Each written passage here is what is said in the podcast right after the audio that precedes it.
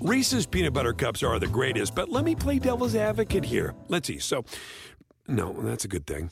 Uh, that's definitely not a problem. Uh, Reese's, you did it. You stumped this charming devil. Algunos les gusta hacer limpieza profunda cada sábado por la mañana. Yo prefiero hacer un poquito cada día y mantener las cosas frescas con Lysol. El limpiador desinfectante Brand New Day de Lysol limpia y elimina el 99.9% de virus y bacterias. Y puedes usarlo en superficies duras y no porosas de tu hogar con una fragancia que lleva a tus sentidos a un paraíso tropical. No solo limpies, limpia con Lysol. Gracias por estar aquí, gracias por acompañarnos. Oigan, fíjense, hace, hace algunos años, y ya tiene, ya tiene bastantito, llegó a México una mujer una mujer que dijo, yo soy la reina de los top shows. Así dijo, porque grita mucho y grita muy feo, ¿no? Que dijo que era la reina, la mera, mera, mera de los top shows. Por lo menos eso nos dijo. Pues yo creo que esta mujer nunca se enteró, nunca supo, difícil, ¿eh? Pero nunca se enteró y nunca supo de la existencia de doña Cristina Saralegui, una dama, una mujer en toda la extensión de la palabra. Fíjense nada más. Doña Cristina Saralegui se convierte en la en la reina de los top shows, indiscutiblemente una mujer que sabe manejar perfectamente el formato y que no es fácil, déjenme les digo, lidiar de pronto con público en vivo no es nada sencillo, nada, y ella sabía controlar la situación perfectamente bien, sin gritar, sin alterarse, ella muy relajadita, con su voz bajita, no hombre, miren, se antojaba tanto ver el show de Cristina que se convirtió en uno de los shows con mayor influencia en toda Latinoamérica. No hablamos nada más de la comunidad latina de Estados Unidos, hablamos de todos los países latinoamericanos eh, o de todos los países en Latinoamérica que eh, veíamos el show de Cristina. Incluso pues aquí en México llegó, llegó eh, el show de Cristina y la pudimos conocer y yo creo que la gran mayoría crecimos, ¿no? Con, con estas historias y con estas entrevistas que hacía doña Cristina de una manera de, de verdad muy rica, muy entretenida. Pocas tienen ese talento de doña Cristina para, para haber hecho todas las entrevistas memorables que seguramente se quedarán eh, por ahí en algún archivo y algunas las recordaremos. Miren, ahí está con Gaby Rufo y la otra, ¿quién era esto, Marcito? ¿Me regalas otra vez la imagen? Ah, pues doña Victoria, fíjense, Victoria Rufo y Gaby Rufo, las dos hermanas. Ahí están en esta imagen que nos está poniendo Mar aquí para la gente del YouTube. Bueno, pues fíjense, eh, Cristina tenía una manera de hacer preguntas incluso incómodas, incluso que eran preguntas que sonaban muy fuertes, pero en la voz de ella no sonaban tan, tan agresivas. Y saben que la gente siempre les contestaba. Por eso es que sus entrevistas se disfrutaban tanto, por la manera tan suavecita como ella llevaba todo su, su programa. Y para muchos de nosotros eso era bonito, ¿no? El, el decir, es una plática, más que una entrevista, es una plática lo que ella hizo. Pues miren, la historia de Cristina Saralegui se, se, junta con la de muchos, muchos, podríamos hablar de miles de cubanos que por una razón tuvieron que salir de, de, la isla, tuvieron que salir, dejar familia, dejar amigos, dejar trabajos, dejar casa, dejar absolutamente todo e irse a la aventura. Resulta que, fíjense que ellos este grupo de, cubanos en los que se incluía eh, la familia Saralegui, pues llegan a algunos Estados Unidos, otros se fueron a, otras partes, pero resulta que todos tenían un fin en común luchar por lo que ellos creían y consideraban, y hasta el día de hoy siguen considerando, como pues una agresión al, propio cubano, ¿no? Que fue cuando comienza a implantarse todo el régimen castrista. Cuando comienza, ni siquiera fue al momento de llegar a la presidencia, que fue como por ahí de 1975, si no estoy mal, cuando Fidel Castro a, asume ya el poder. Desde antes, cuando era ministro y todo eso, desde ahí empezaron a haber cambios en, Cuba. Y no, no, estamos hablando ni de política, ni vamos a hablar tampoco de política, porque no es el tema de este canal. Pero a final de cuentas, lo que sabemos, y lo sabemos por voz de los propios cubanos, la situación que vivieron y siguen viviendo desde hace mucho tiempo, pues no es precisamente una situación agradable, no es una situación padre para ellos, ¿no? Muchos eh, cubanos pueden estar felices y estar contentos allá en su país, pero algunos otros pues se quejan absolutamente de todo, de todo, de todo. Y la gente, yo, no, yo nunca he visitado Cuba, pero la gente con la que he platicado y que sí han visitado Cuba, se llevan una decepción. Y miren, dicen, para visitarla una semana está excelente, te la pasas muy bien, pero después de una semana comienzas a sufrir el, estar ahí. Y solamente quienes viven en ese lugar podrán saber y entenderán si esto es real o no es real, que si es una exageración de Estados Unidos, que si es porque le tienen mala voluntad al gobierno de Cuba, etcétera. Se, se da mucho todo esto, pero también las protestas que han habido, gracias Omar, las protestas que han habido actualmente, pues como que no dejan muy bien parado al gobierno cubano. Bueno, pues resulta que doña Cristina Saralegui, que por este año está cumpliendo 74 años, pues una, una, una edad de una mujer adulta, pero en plenitud, ¿no? Yo creo que ahorita es cuando Cristina podría disfrutar mejor de la vida porque ya no tiene preocupación alguna. Hizo su dinerito, tiene sus hijos, tiene sus nietos, tiene su marido. Bueno, creo yo que está en el mejor momento de su vida. Fíjense que doña eh, eh, Cristina María Saralegui Ávila, o de Ávila, que ese es el, nombre real, de Ávila por el esposo, ¿no? Que, pues su segundo esposo, de hecho, con quien está actualmente casada. Ella, fíjense que nació en La Habana, Cuba. No es que sea de padres cubanos, no, ella nació realmente allá en un lugar llamado Miramar, en La Habana, Cuba. Pero fíjense que cuando ella nace en, este lugar, todavía nace en una Cuba, ¡ay, bueno, gloriosa! Estaba en lo mejor todavía, ¿no? En el apogeo. Y además de todo, miren, pues era de las mejores familias de allá de Cuba, de las familias que tenían su buen dinerito, no le batallaban para nada, para nada. De hecho, la familia eh, paterna de Cristina Saralegui eran de origen vasco, entonces la gran mayoría de, la familia paterna pues vivían allá en, España, eran europeos y pues aparte tenían su buen dinerito. La familia cubana, perdón, la familia materna de, de Cristina eran cubanos 100%, ¿no? De raíces meramente cubanos. Bueno, pues resulta que su papá fue don Francisco René Saralegui Álvarez y su mamá fue doña María Cristina de las Nieves Santa Marina Díaz. Ellos dos, pues obviamente se conocen allá en, en, Cuba, en La Habana, y se casan, ellos jovencitos, y pues obviamente con, una, con unas ganas de formar una familia y de seguir haciendo crecer su patrimonio. Bueno, resulta que ellos tuvieron cinco hijos, ¿no? Dentro de estos cinco hijos, pues estaba obviamente Cristina. Eran Vicky, era Patti, era María Eugenia, era Iñaki y obviamente Cristina. Eran los cinco hijos que tuvo este matrimonio de Francisco y de María Cristina. Bueno, pues resulta que sí, como ya les decía yo, eran de las familias adineradas, eran los niños bien de, de, allá de Cuba, porque resulta que la familia de Cristina Saralegui eran dueños de la revista Vanidades, fíjense nada más. Eh, tener una revista en aquellos años cuando no había redes sociales, cuando no existía el Internet, cuando todo se, se, sabía a través del periódico o a través de las revistas, pues era un negociazo tremendo, ¿no? Para todos. Entonces, la familia Saralegui, que tenían esta revista Vanidades, que además durante muchos años ha sido pues una revista muy afamada, pues tenían su buen dinerito, tenían sus empleados, los chamacos, bueno, pues iban a las mejores escuelas, era una vida de ensueño la que tenían eh, Cristina y su familia en aquellos años. Como pocos cubanos, ellos vivían con privilegios económicos que mucha gente los envidiaba jamás padecieron apuros económicos, el, el, futuro de los hijos parecía prometedor, era como, como heredar esa, pues esa revista, ese editorial, y decir, mis cinco hijos tienen la vida resuelta, no van a necesitar nada en la vida. Para ellos las carencias no existían, si bien las veían en la televisión, pero pues decían eso quién sabe dónde pase, porque donde ellos vivían, bueno, su mansión muy bonito, todo les iba perfecto, ¿no? En la vida. Cristina y sus hermanos tenían su vida resuelta. Pero resulta que por ahí, eh, cuando Cristina cumple 12 añitos más o menos, es cuando empieza pues este asunto de la revolución cubana, ¿no?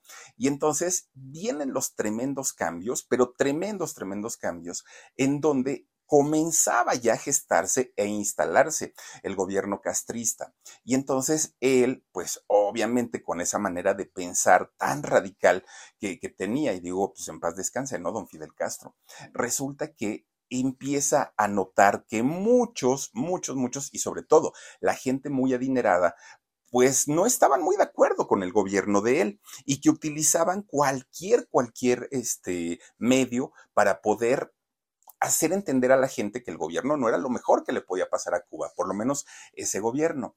Y entonces Fidel Castro decide que la revista Vanidades, bajita la mano, estaba dando mensajes subliminales al pueblo de Cuba, en donde hacían que la gente se le volteara a Fidel Castro. Muchos llamaron dictador a este hombre, otros pues dijeron que no, que en realidad pues era un régimen que podría ser beneficioso para todo, para todo Cuba. Bueno, pues resulta que como consecuencia de esta situación, Fidel Castro decide un día quitarles la revista a la familia Saralegui. Le, les dijo, ¿saben qué? Pues miren, su revista me está echando tierra y pues no nos gusta, ¿no? Son mis adversarios y entonces, pues con la pena, vámonos, ¿no? Pues ahora dedíquense a otra cosa porque pues, la revista se cierra. A algunos les gusta hacer limpieza profunda cada sábado por la mañana. Yo prefiero hacer un poquito cada día y mantener las cosas frescas con Lysol. Las toallas desinfectantes Brand New Day de Lysol hacen súper conveniente limpiar superficies como controles remotos, tabletas, celulares y más, eliminando el 99.9% de virus y bacterias, con una fragancia que lleva tus sentidos a un paraíso tropical. No solo limpies, limpia con Lysol.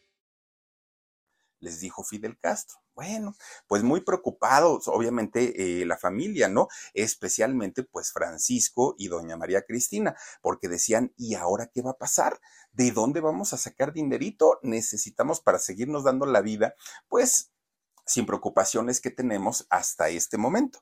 Bueno, pues resulta entonces que un buen día, fíjense que don Francisco y doña María Cristina le dicen a los niños, miren la revista Vanidades de aquellos años, no, no, no, no, no, del baúl de los recuerdos. Bueno, pues fíjense que le dice a don Francisco y doña María Cristina a sus hijos, a ver, chamacos, vámonos de vacaciones, ¿quieren?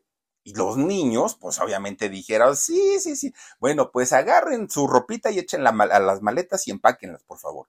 Y los niños dijeron, pues ¿a dónde vamos? Ustedes hagan esas cosas y vámonos, ¿no? Los chamacos muy emocionados.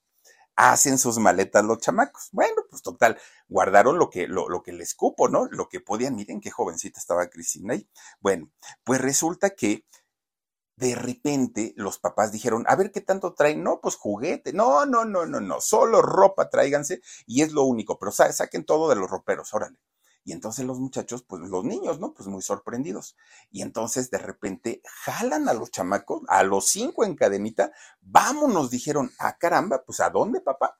Bueno, pues resulta que los trepan a un avión, a ellos, y se lo llevan. Miren, cuando se dan cuenta estos chamacos, pues ya andaban en Miami, ¿no? Llegaron para allá ellos llegan y llegan a, una, a, un fraccionamiento, a un suburbio de los más exclusivos, de los más caros, porque para aquel momento la familia tenía todavía pues su buen guardadito, pues lo de la revista y todo. Entonces no batallaron mucho. A ellos les gustó mucho el lugar porque dijeron, ah caramba, pues aquí está bien bonito, ¿no? Bueno, pues resulta que los papás habían tomado esa decisión porque sabían perfectamente que si se quedaban en Cuba, las cosas iban a ponerse peor cada vez, que, lo, que había comenzado pues como, como un movimiento, si se manejaba de esa manera, iban a terminar muy mal y que al poco tiempo ni siquiera iban a poder escapar de la, de la isla. Por eso es que tomaron esa decisión. Pues miren, hasta eso pues no les fue nada, nada mal. Bueno, pero aparte no fueron los únicos cubanos que salieron. En ese momento se contaban por miles, miles los cubanos que en barco, que en avión, bueno, en balsas. ¿Recuerdan ustedes aquella historia? No sé, yo supongo que hasta el día de hoy sigue, sigue ocurriendo, pero aquel muro del que se aventaba la gente, y, que de hecho Miguel Bosé hizo una canción de, del famosísimo muro en donde la gente se aventaba para partir de ahí tomar una balsa, una balsa hechiza con llantas de, de, coches, con tablas, hechizas finalmente, y de ahí se iban a la aventura muchos de ellos a morir en, en, alta mar, muchos de ellos regresados por la Guardia Costera y algunos con algo de suerte llegaban a Miami, llegaban a los Cayos, a los famosos Cayos, y de ahí pues ya se los llevaban para Miami y comenzaban sus trámites para eh, nacionalizarse estadounidenses. Bueno, muchos de ellos los, en el caso de, de, la familia Saralegui, que tenían, eran familia que tenían un poder adquisitivo alto, pues ellos dijeron, bueno, pues vámonos en el avión, todavía no hay restricciones, vámonos en el avión sin problema, miren, no sé, 20 minutos, media hora y ya estaban ahí en, en Estados Unidos, ¿no? Sin mayor problema. El asunto fue justamente con la gente de, de, pocos recursos, porque ellos sí sufrieron mucho, sí batallaron mucho, muchos murieron en el intento de querer llegar a Estados Unidos y ahí quedaron, ¿no? Como, como simples estadísticas estos, estas pobres personas. Bueno, pues miren, Resulta que ya estando eh, allá en Miami, Cristina entró a la secundaria, allá en, pues, en uno de los suburbios pues, más, más, este, más exclusivos y fue a la escuela de la Asunción. Miren, ahorita Omar nos pone ahí una imagen de cómo es que salen los, los famosos balseros cubanos jugándose la vida, la vida en, esta situación. Y créanme que si ellos deciden salir de su país, pues no es precisamente porque les esté yendo de maravilla.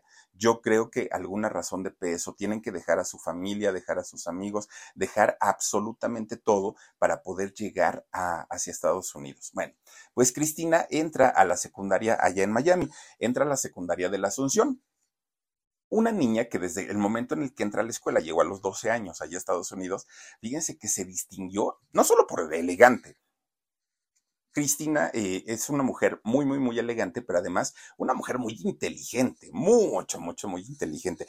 Diríamos, y con todo respeto, aquí en México, una rata de, de, de, biblioteca, ¿no? Se la pasaba estudiando todo, todo, todo el tiempo termina la secundaria, lo que es el equivalente en México para la preparatoria, y es cuando entra a la universidad de allá de Miami.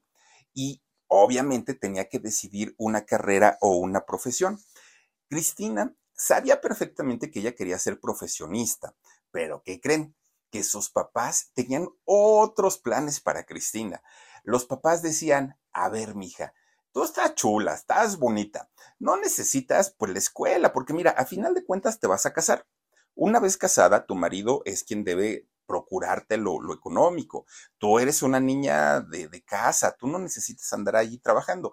Mira, mejor enfócate a saber cocinar, a saber cuidar hijos, a cuidar a tu marido, y una vez que te cases ya, ¿no? Pues que te saque de trabajar y punto. Pues resulta que Cristina dijo, ay mamá, ay papá, perdónenme ustedes, pero pues esa no es mi idea de vida, ¿no? Yo tengo pues, ahora sí que tengo otros planes. Y resulta que cuando ya empieza a estudiar Cristina en la universidad, se da cuenta que si para algo era buena, era para la escritura le salía re bien, ¿no? Ella escribía artículos, ella escribía columnas, lo que le pusieran a escribir y miren, le salía así solita, se le iba la mano, ¿no? Se le daba mucho, pero además también se da cuenta que tenía una facilidad para comunicar que no cualquiera, déjenme les digo. Ahora sí que todos podemos hablar, pero quien logra comunicar, yo creo que tiene un don bastante, bastante especial. Cristina lo tiene. Bueno, pues resulta que de pronto uno de esos profesores le dice, oye Cristina, escribes muy bonito, ¿por qué no buscas trabajo? Fíjate que hay una revista aquí en Estados Unidos que está solicitando gente, necesitan pues eh, gente para escribir.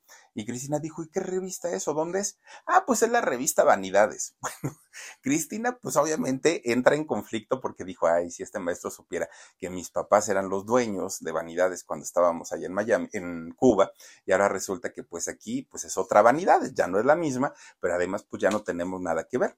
De, de, ser la, la, hija de los dueños, pasó a ser Cristina pues empleada, ¿no? Como la gran mayoría. Bueno, pues total, ella dijo, no importa, ¿no? Si se trata de, de, agarrar experiencia, ahí voy. Resulta que estuvo varios años trabajando para la revista eh, Vanidades y fíjense que ahí cuando, cuando estaba trabajando en Miami se da cuenta que no solamente sabía escribir y podía hacerlo muy bien, se da cuenta que además tenía facilidad para hacer muchísimas cosas relacionadas a los medios de comunicación. Bueno, Sale de ahí de, vanidades, pero ya obviamente pues con muchísima experiencia esta mujer. Y entonces la contratan, la buscan, de hecho, de la revista Cosmopolitan para que eh, terminara, bueno, más bien para que fuera editora en, en esta revista. Y de ahí obviamente se le abren las puertas a Cristina para poder hacer y entrar a más medios de comunicación ella estaba feliz de la vida, ¿no? Los papás pues no estaban como que muy contentos, pero a final de cuentas, pues bueno, como ya la podemos ver a, Cristina, que de joven, una mujer guapísima, oigan, son muy, muy de, de, pestañas enchinadas y todo, guapísima, ¿no? Pues resulta entonces que, fíjense que un día conoce a un muchacho fortachón, grandote, muy estilizado él, que bueno, Cristina cuando lo vio dijo, ay Dios mío, está muy guapo, ¿no? Está, tiene cuerpazo. Resulta que este muchacho tenía ese físico así tan perfecto porque era bailarín. Y ya saben ustedes que los bailarines, bueno, o sea, de verdad, bailarinas, ¿no? Eh, tienen, tienen un cuerpo, eh, pues muy, muy proporcionado ellos. Bueno, pues resulta entonces que Cristina lo conoce se hacen novios casi luego, luego, y pues empieza el coqueteo hasta que finalmente este muchacho llamado Tony Menéndez le propone matrimonio. Perdón, los dos eran muy jovencitos, ¿no? Todavía, pero a final de cuentas sí se casaron. Bueno, pues resulta que con Tony Menéndez, Cristina tiene a su primer hija, Cristina Amalia. A Cristina de toda la vida le han dicho Titi. Bueno, pues resulta que ya, como, como un matrimonio normalito, mamá, papá y la hija todo muy bien. El asunto es que para aquel momento Cristina ya había probado las mieles del éxito, ya era una mujer exitosa en eh, las revistas, ya se, su, su por lo menos su, su, fama como editora ya era, pues ya, ya tenía un prestigio bastante, bastante fuerte y resulta que ella cada vez quería más. Ella decía, bueno, ya soy editora, ahora voy por un puesto más arriba, más arriba, más arriba y empieza a descuidar a su hija y a su marido. Obviamente a, este muchacho Tony no le agradaba tanto, porque él lo que quería era una esposa, una esposa que estuviera en su casa haciendo la comida, lavando la ropa, llevando a la niña a la escuela, y pues obviamente Cristina no era eh, este tipo de mujer que quisiera hacerlo, porque no lo había hecho ni en Cuba, no lo iba a hacer menos allá en Estados Unidos. Bueno. A algunos les gusta hacer limpieza profunda cada sábado por la mañana.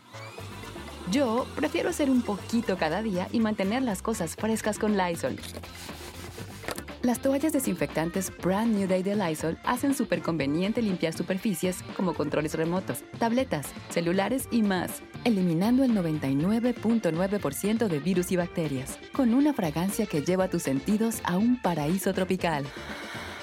No solo limpies, limpia con Lysol pues Tony le empieza a reclamar, es que a ti nada más te importa tu trabajo, no te importa ni tu hija, ni te importo yo, ¿para qué te casaste? Bueno, los reclamos y las peleas eran todo, todo el tiempo y le decía, si para eso me casé, para estar solo en casa con mi hija todo el tiempo, mejor hay que separarnos. Bueno, las cosas se le, se le empiezan a poner muy, muy, muy fuertes a Cristina, pero ella estaba en un objetivo puesto y ese objetivo no era la familia, era su trabajo. Ella quería llegar a convertirse en la más grande, por lo menos en la cuestión de, de laboral, ¿no? Entonces, pues un buen día fue misma Cristina, quien estaba acostumbrada a hacer su santa voluntad, había sido una niña rica, quien le dijo a Tony, tú sabes que si no estás de acuerdo, mi querido Tony, pues mira, llégale, mijo, ¿no? Pues ahí déjame a mi hija y yo me encargo de ella y pues tú sigue bailando, ¿no? Yo no tengo mayor problema, dijo Cristina. Bueno, pues fíjense que sí, efectivamente se da el divorcio, se da la separación, pero Cristina ni lo sintió, o sea, ella seguía trabajando y ella quería lograr pues una, una carrera importante en los medios. Bueno, pues resulta que pasa el tiempo, ¿no? Pasa, pasa el tiempo y conoce a un muchacho. Este muchacho, pues también, ¿no? Le cerró el ojo y así como que, ¿qué onda, Cristina? Y todo. Ella lo primero que le dijo es, tengo una hija, soy mamá, así es que pues si tú quieres, pues ahora sí, un acercamiento conmigo, está bien, pero tengo que decirte que soy mamá. Este muchacho se llama Marcos Ávila. Y ustedes dirán, bueno, ¿y quién pasa a ser Marcos Ávila? En, los años 80, fíjense que en, Estados Unidos se popularizó muchísimo, muchísimo una orquesta o un grupo musical muy, muy, muy famoso de aquellos años, el Miami Sound Machines. Este, es, este grupo, de hecho, es quien da a conocer a Emilio y a Gloria Estefan. Sí, Emilio como músico y Gloria Estefan que cantaba conga y esas canciones ochenteras. Bueno, Este grupo se popularizó y se hizo muy, muy, muy conocido y muy reconocido allá en Estados Unidos. Pues resulta que este muchacho, Marcos Ávila, trabajaba y era músico justamente ahí en el Miami, en Miami Sound Machines. Bueno, pues, pues de hecho, fíjense que quien, le quien presenta a la pareja, es decir, quien presenta a Cristina con Marcos, fue Gloria y Emilio. Ellos dos presentaron a, Cristina y, y a este Marcos. Bueno, pues resulta que empiezan también con el noviazgo, ¿no? Así como que, pues bueno, que para aquel momento también ya Marcos había sido casado y ya también tenía una hija. Bueno, pues resulta que, fíjense que Marcos, el problema no, no, no era el que si se llevaban bien, se llevaban mal, que si uno ya había sido casado y el otro también. Ese no era problema. El problema eran las edades, porque para aquel, para aquel momento Marcos tenía 24 años y Cristina ya tenía 35 se llevaban 11 años. Y esto a la familia de Marcos no le gustó, porque decían, pues sí está bonita, pero mira, 11 años pesan, Marcos, pesan muchísimo. Además ya tiene una hija. Además, pues, pues no, o sea, no, no, no, no, mira, te va a echar a perder la vida, tú estás jovencito, y los papás estaban muy en desacuerdo. Pero resulta que no era nada más ellos, era también el mismísimo papá de Cristina. El papá de Cristina la manda a llamar y le dice, a ver, mija, está bien que estés enamorada, está bien que quieras una segunda oportunidad en la vida, eso se vale. Pero resulta que una mujer normalmente avanza más en, su desgaste físico que un hombre. Un hombre puede llegar a los 50, a los 60 y se puede ver todavía dos, tres, pero a una mujer sí se le nota un poquito más la edad. Y con una diferencia de 11 años, pues no te quiero ni, ni platicar lo que va a suceder en un futuro, que cuando Marcos entre en, la crisis de los 40, cuando quiera andar de coquetón con las muchachas, tú ya vas a ser una señora, pues, pues muy adulta y, y eso te va a ocasionar broncas. Ahorita no, le dijo, pero más adelante vas a ver que te va a hacer sufrir. Yo la verdad como tu padre, si te decides casar con este muchacho, no te doy más de cinco años en ese matrimonio. Y Cristina, ¿qué creen que le dijo? Pues muy inteligente. Y le dijo, pues mira, papá, yo te voy a decir algo. Puede ser que sí, que tengas razón. Ah, te la compro, ¿no? A lo mejor nada más duró cinco años, pero ¿qué crees? van a ser los cinco años más felices de mi vida. Y esos cinco años los quiero vivir con Marcos. Entonces, pues papá, pues mira, me, me, me duele mucho no, no obedecerte y no hacerte caso, pero pues yo me caso porque me caso, dijo Cristina. Pues haz lo que quieras, ¿no? Pues de ahí empiezan a salir los primos, los tíos, los vecinos, los amigos. Todo el mundo le decía, no te cases, Cristina, no te cases. Además, este cuate es bien manipulador. Además, este cuate, fíjate que le gusta hacer siempre su voluntad. Le empezaron a decir, bueno, Cristina se tapó las orejas y dijo, no oigo, no oigo, soy de palo y tengo orejas de pescado. Me vale gorro lo que digan, dijo Cristina. Y se casó. Bueno, ya casados, pues no es que hayan formado una familia, es que tuvieron que adaptar a dos familias, porque Marcos ya llevaba una hija y además Cristina tenía una hija de solo cinco años que para, para esta niña, la hija de Cristina, Cristina Junior, pues era como, pues estaba muy, muy educada a que hacía su santa voluntad igualito que su mamá. Entonces, cuando de pronto llega un nuevo papá y una nueva hermanita, bueno, pues Titi, nomás no quiso. La otra niña se llama Stephanie, la, su, su media hermana. Bueno, no es su media hermana, es su hermanastra, ¿no? Eh, no, no, no, no. Stephanie y Titi nada más, nada, nada más chocaban. Pero además, Cristina Jr. y su, su padrastro tampoco empataban. Era muy, muy, muy fuerte la manera en la que se llevaban y Cristina Junior era todo el tiempo de este señor no me cae, este señor no lo quiero, este señor tal, tal, tal. Nunca, hasta que fíjense que de repente pues que se embaraza, se embaraza Cristina con Marcos. Y entonces cuando empiezan con este proceso de, mira hija, toca la pancita y aquí está tu hermanita, desde ese momento la familia cambió totalmente, ¿no? Ya era otra, otra totalmente. Bueno, pues cuando nace este niño, que al que le pusieron John Marcos, fíjense que él, que era el hijo de, de Cristina y su nuevo esposo, resulta que las niñas como que entendieron, entendieron pues que ya eran una familia, que se tenían que llevar bien. El hermanito vino a unir a esta familia. Bueno, pues ahora, hasta la fecha, fíjense que los tres hijos se llevan bastante, bastante bien. Bueno, pues resulta que un día ahora sí que pues el, el, medio latino en Estados Unidos en aquel momento no era tan grande como lo es hoy. Hoy, bueno, miren, ahora que tuve la oportunidad de andar, de andar por allá por la Florida, bueno, eh, se, se, siente muy padre porque pues sí se habla inglés, pero es lo menos. La gran mayoría pues habla este, español, ¿no? Y pues, digo, uno se siente en casa. Resulta que entonces un buen día esa comunidad latina que no era tan grande, pues hizo que eh, don Francisco, el mismísimo don Francisco, fíjense nomás, llegó y buscó a Cristina, que tenía su fama como editora de revista. Y entonces le dijo, oye Cristina, pues es que mira que me han dicho que eres muy buena y que además pues hablas muy bonito y todo, ¿por qué no vienes? Te invito a mi programa de Sábado Gigante. Y Cristina dijo, ay, don Francisco, pero pues no invente, ¿cómo cree que yo voy a andar ahí? Pues no, lo mío es las revistas y escribir y todo. Nunca he estado en, en, pantalla.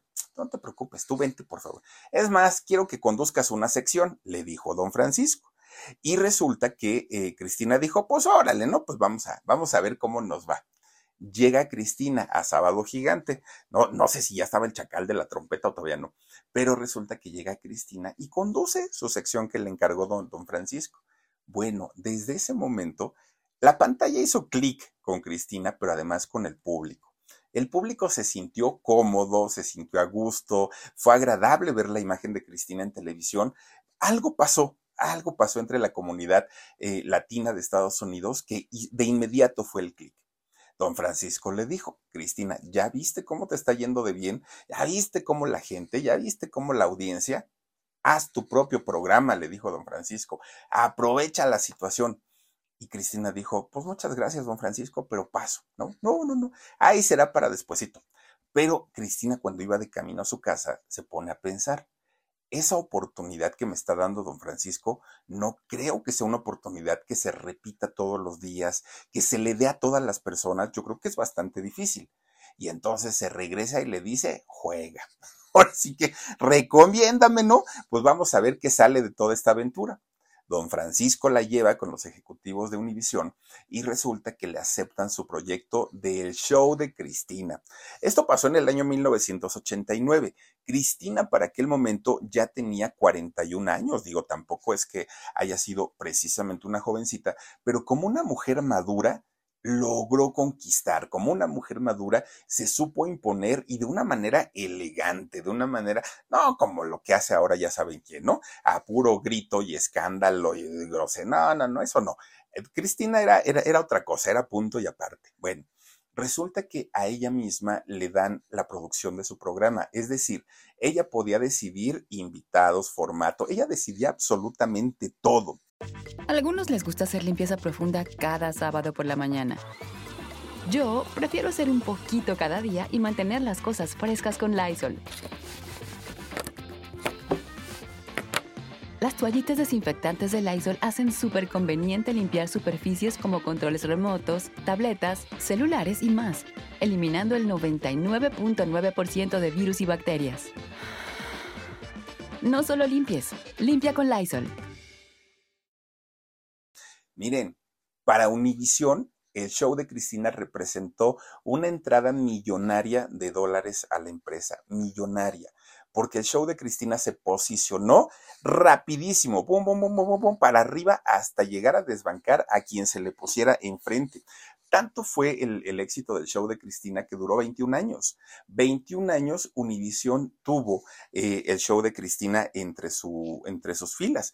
La marca de Cristina subió y subía como la espuma. Era rapidísimo el ascenso que iba teniendo, pero Cristina no tenía experiencia, no tenía experiencia ni como conductora, ni como productora, ni como nada. Entonces, lo que hacía lo hacía de una manera nata, de una manera natural. Y eso le funcionaba mucho para que en sus entrevistas los invitados le aflojaran todo, porque no era con ese colmillo incisivo de un periodista. Era más bien así como que te quiero preguntar, pero no te pregunto, pero no te quiero hacer incómodo. Era como muy padre y con dos palabritas Cristina hacía que el invitado se soltara, ¿no? A decir todo. Y obviamente el éxito de Cristina pues se traducía para ella en un incremento en sus ingresos, muy, muy, muy buen eh, ingreso. ¿Por qué? Porque además, fíjense que el, el programa se comienza a vender en diferentes partes del mundo, en muchos lugares. Bueno, Cristina, conforme iba teniendo fama, los famosos sabían que presentarse en el show de Cristina les garantizaba una exposición tremenda, tremenda. Quien estaba en el show de Cristina sabía que iba a ser visto por lo menos en 41 países. Una Celia Cruz, una Rocío Durcal, un Julio Iglesias, una Jennifer López, una Shakira.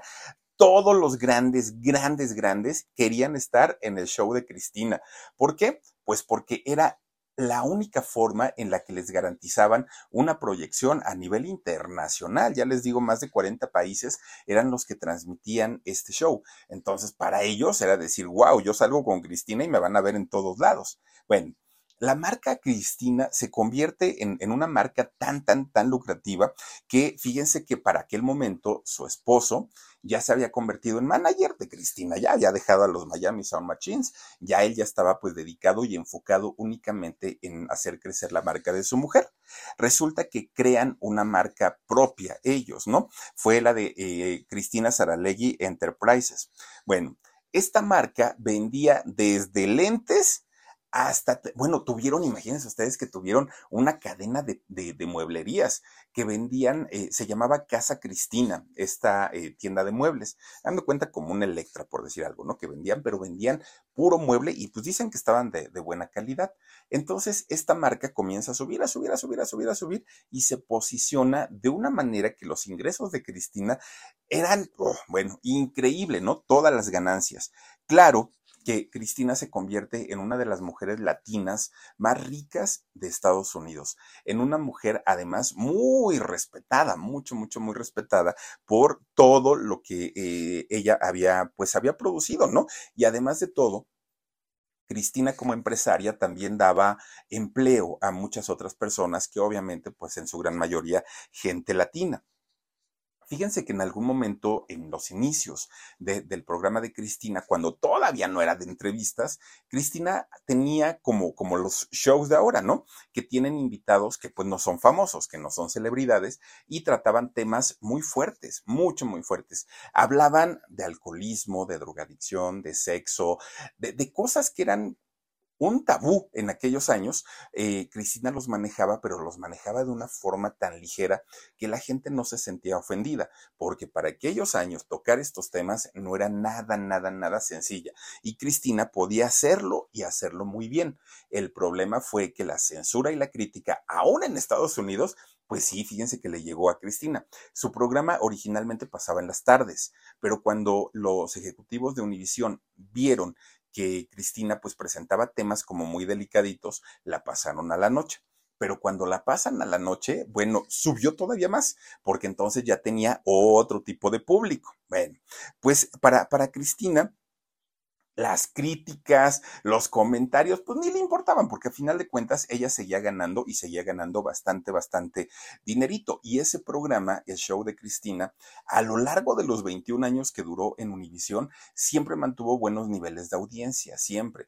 Quizá no, no, no en el primer lugar, pero tampoco es que haya caído tanto. Bueno, pues con todo y todo, a pesar del éxito, del dinero generado, de la fama que tenía, de lo querida que, que es Cristina allá en Estados Unidos, de pronto los directores de Univision la mandan a llamar a su oficina y le dicen, Cristina, pues muchas gracias, ¿no? Gracias por participar, pero pues hasta aquí llegamos con el show de Cristina, ya no más. Esto ocurrió un primero de noviembre del año 2010, ahí es cuando estos tres ejecutivos la citan y le dicen, adiós señora, pues ya no hay más.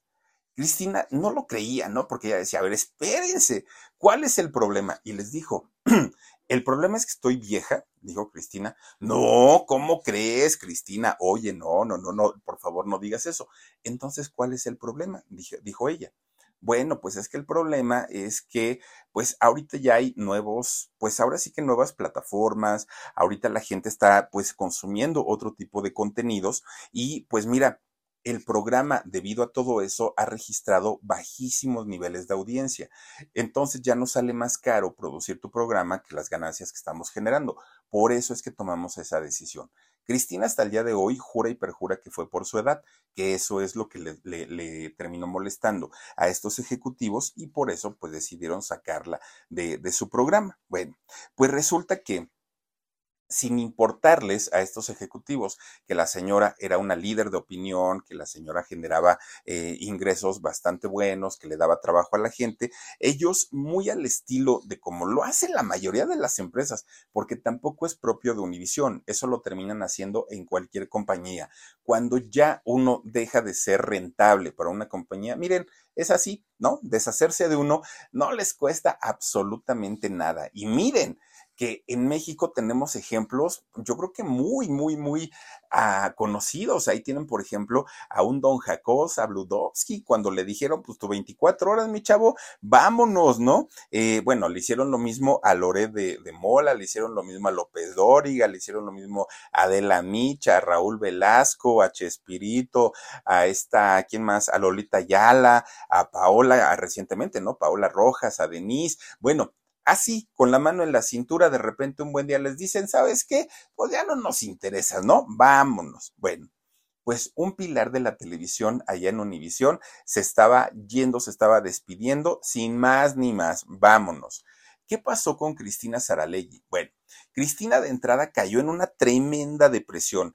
Ella no entendía por qué ya no era funcional para Univisión, por qué un programa que generaba niveles buenos y aceptables de audiencia ya no era atractivo, pero para los ejecutivos, porque para el público sí seguía teniendo público Cristina. Bueno, pues ella entendió finalmente pues que nunca hubo el, el famosísimo, ay Cristina, te queremos y no, y, y, en mi casa Univisión, eso no existe, ¿no? En ningún lado. Cuando uno deja de ser rentable, adiós, seas quien seas, te llames como te llames, eso no me importa, vámonos, ¿no? Ahora sí que pirámides más grandes han caído. Bueno, pues miren, Cristina pasó como, como, en un duelo por diferentes etapas, como en un duelo, negación, culpa, resignación, automisericordia. La, las etapas que se viven normalmente en un duelo, pues Cristina Saralegui las vivió. Fíjense que de hecho ella en, en un, una noche que estaba en su casa, se pone a pensar, y ella estaba muy mal, muy deprimida, y se pone a pensar qué fue lo que ocurrió, qué fue lo que pasó. Y entonces ella dice, ya sé, esto es un castigo de Dios. Esto es una lección. ¿Por qué? Pues porque sí, creo que ya me pasé de, lista, ¿no? Creo que fui demasiado arrogante, me llegué a sentir intocable, soberbia, mal, o sea, creo, creo que me porté mal. Ella entendió que sí se había subido a su ladrillo, que sí había de pronto, pues, eh, sentido que era lo máximo de, de, de la televisión y del espectáculo allá en Estados Unidos, y resulta que eso la puso todavía más triste. Bueno, pues en esas estaba así como que lloraba y no lloraba, cuando de repente le hablan por teléfono. Y quien le habla por teléfono era uno de los meros meros de Telemundo. Ya ven que a Telemundo también se llevaron a don Francisco cuando lo corrieron, ¿no? De ahí de Univisión. Bueno, pues resulta que este, le habla a este señor y le dice, Cristina, no estás acabada, nosotros creemos en ti, nosotros sabemos que tu, tu producto sigue siendo rentable, vente para acá y hagamos un nuevo programa. Cristina dijo, bueno, está bien. Le pusieron un nombre ahí medio feo, la verdad no está muy bueno, Palante con Cristina, ¿no? Así se llamó el programa. A algunos les gusta hacer limpieza profunda cada sábado por la mañana. Yo prefiero hacer un poquito cada día y mantener las cosas frescas con Lysol. Las toallas desinfectantes Brand New Day de Lysol hacen súper conveniente limpiar superficies como controles remotos, tabletas, celulares y más, eliminando el 99.9% de virus y bacterias, con una fragancia que lleva tus sentidos a un paraíso tropical. No solo limpies, limpia con Lysol. Pero fíjense que este, esta experiencia nueva en Telemundo no fue nada buena para Cristina, porque resulta que duró un año, pero ese programa no tuvo el éxito ni que esperaba Cristina, ni que esperaba Telemundo. Un año duró y ya no le renovaron contrato. Cristina obviamente luchó, ¿no? Para, para quedarse en la televisión. Ella quería que le renovaran su contrato, pero pues no, la manera de hacer contenidos efectivamente había cambiado y lo que había funcionado en los años 80, 90, pues ya no estaba funcionando ahora, ¿no? En, en los 2000.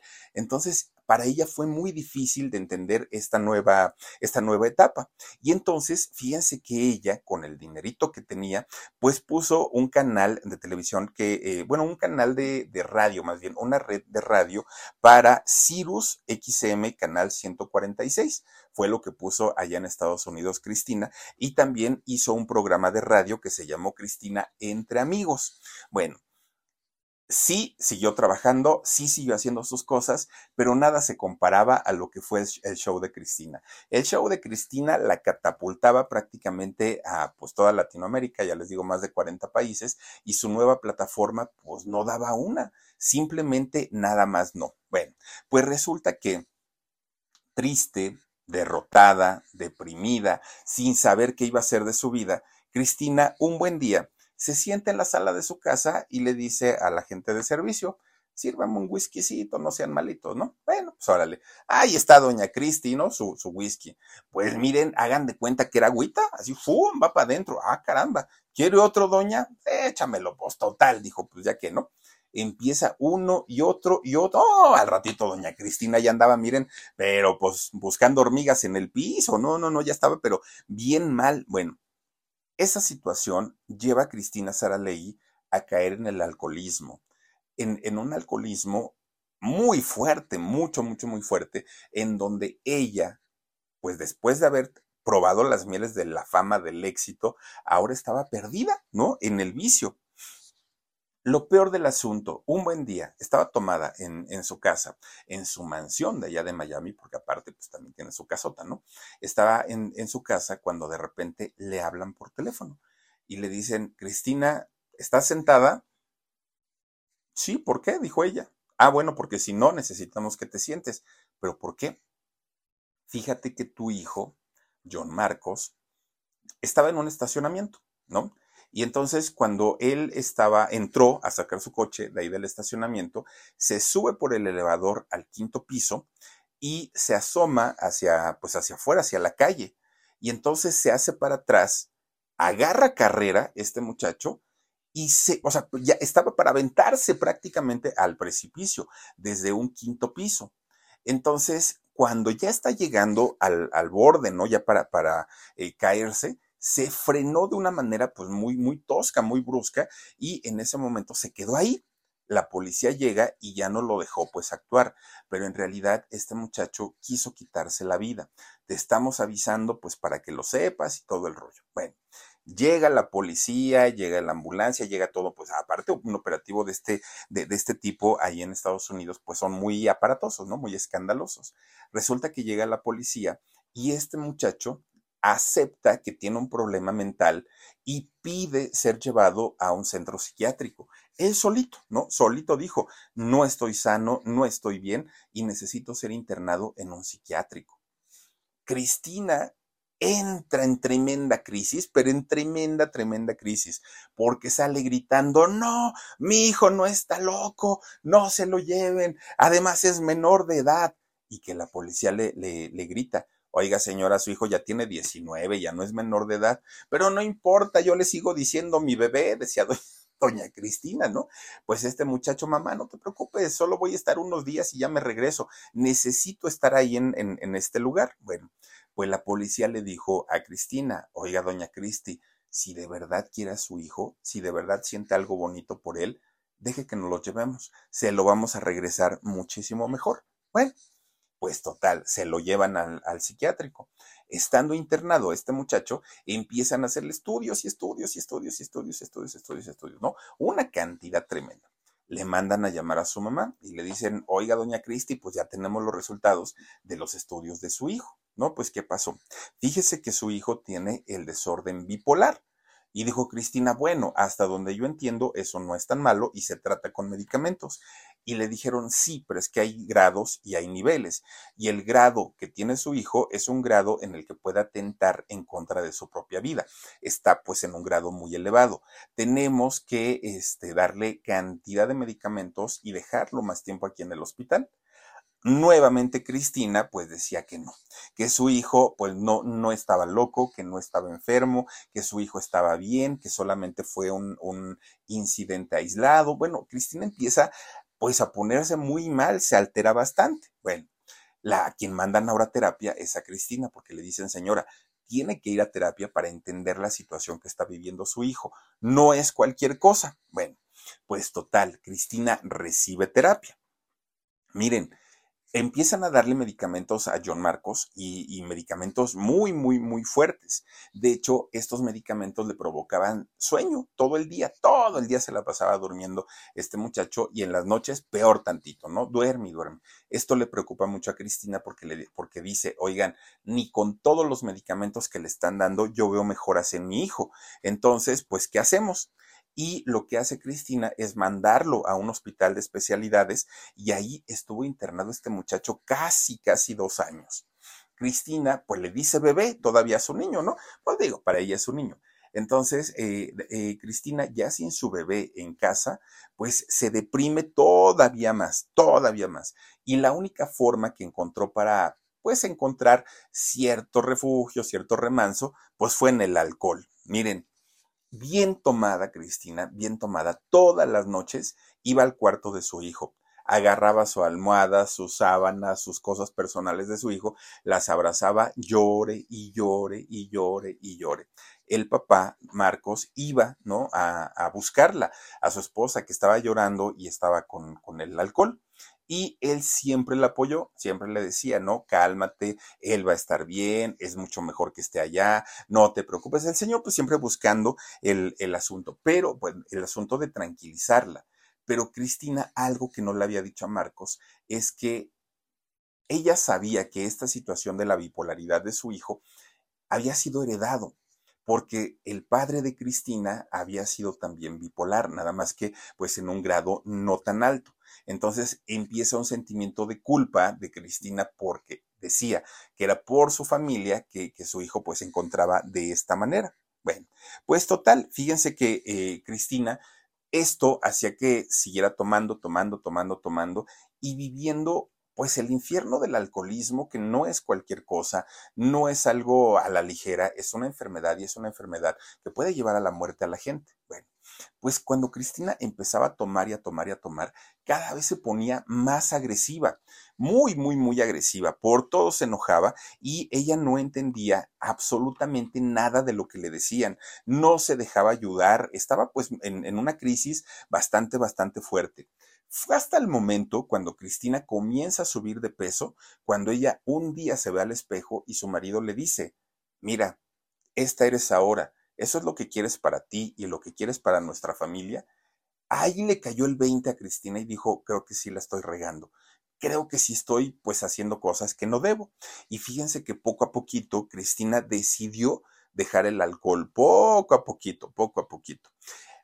Ahora su hijo, eh, John Marcos, está mucho mejor, toma menos medicamentos, pero vive con cierta paranoia porque el muchacho dice que está consciente que en cualquier momento puede recaer. Y no nada más él, también Cristina en el mismo alcohol, eh, alcoholismo. Aunque hoy pues ya está mucho más tranquila, ya se la, se, la vive un poquito mejor, pero sí, sí se la, se la vieron muy, muy, muy difícil. Fíjense que Cristina le han preguntado y le han dicho, oye, ¿te gustaría regresar a la televisión? Y ella dice, sí, nada más pongo una sola condición. Y le dicen, ¿cuál, Cristina? Que si, que si ya no están estos tres tipejos que fueron los que me corrieron, yo regreso.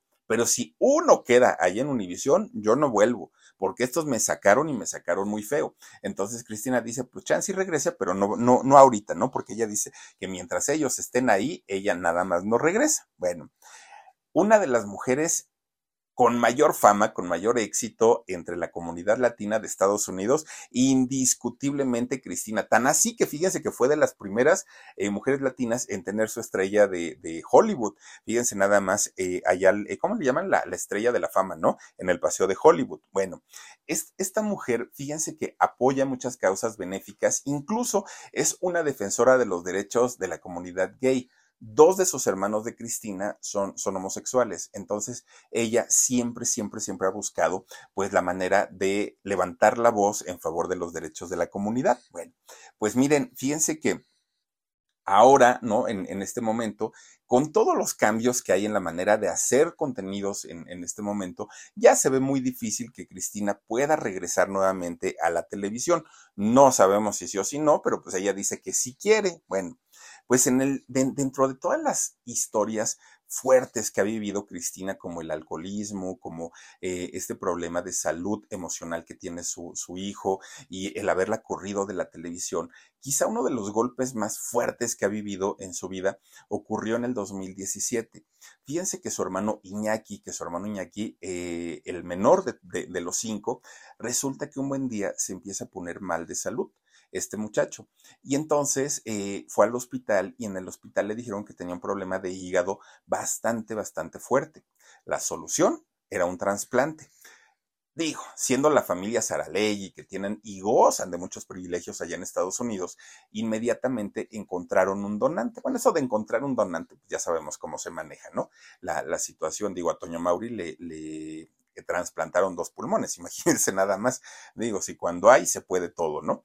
Y resulta que este muchacho Iñaki, que además Iñaki era, eh, fue como hijo de Cristina porque ella lo crió, pero además de todo, eh, Iñaki se convierte en el asistente personal de Cristina. Es decir, eran los hermanos más cercanos, ¿no? Eh, Iñaki y Cristina. Cuando le dicen que tenía este problema, inmediatamente Cristina se mueve y logran encontrar un donante para el, cambio de, el trasplante, ¿no? De hígado. Le realizan la, la cirugía pero esta cirugía se complica y se complica muchísimo. De hecho, Iñaki tuvo que estar cinco meses internado en el hospital allí estuvo. Y Cristina, pues obviamente, eh, pues al pie del cañón cuidando a su hermano. Pues resulta que después de cinco meses su hermano fallece, su hermano pierde la vida y Cristina, que siempre ha sido una mujer fuerte o que la vida se ha encargado de, de hacerla una mujer fuerte, pues ahí sí tambaleó. Y tambaleó bastante, bastante fuerte una mujer que, pues en ese momento, no supo cómo lidiar con la pérdida de su hermano otra vez vuelve a caer en depresión, pero ahora pues ya no, ya no estaba lejos su hijo y esto hizo pues que pudiera salir un poquito más rápido, se sometió a tratamientos y hoy está un poquito más, más tranquilita. Lo único que sí, fíjense que ahora con lo de la pandemia, Cristina se encerró ¿eh? en su casa y en su mansión y no salía y no salía y no salía. De repente un día, dice Cristina, ay, bueno, pues voy a ir a, este, no sé, salió, ¿no? A la calle, dijo, voy rapidísimo y regreso, pero se fue con un miedo tremendo, tremendo. Cuando regresa que se empieza a sentir mal y mal y mal y mal. Le hacen la prueba, pues que tenía COVID, tanto miedo que tenía el COVID y resulta que se contagió. Bueno, pues en, una de esas, pues obviamente entre el, grupo de amigos sabían que Cristina estaba enferma. Le habla por teléfono este Emilio Estefan, ¿no? Y le dice, oye, Cristina, ¿que te dio COVID? No, pues que sí. ¿Y cómo estás? Pues ya un poquito mejor. Dice, pero ¿cuántas vacunas tienes? Híjole, dice, pues, ¿qué crees? Es que a poco no has oído las noticias, porque fíjate que el, que el presidente Trump dice, pues, que no, que, que, que, el COVID no es tan fuerte y pues que este no, no, no me preocupe tanto y todo.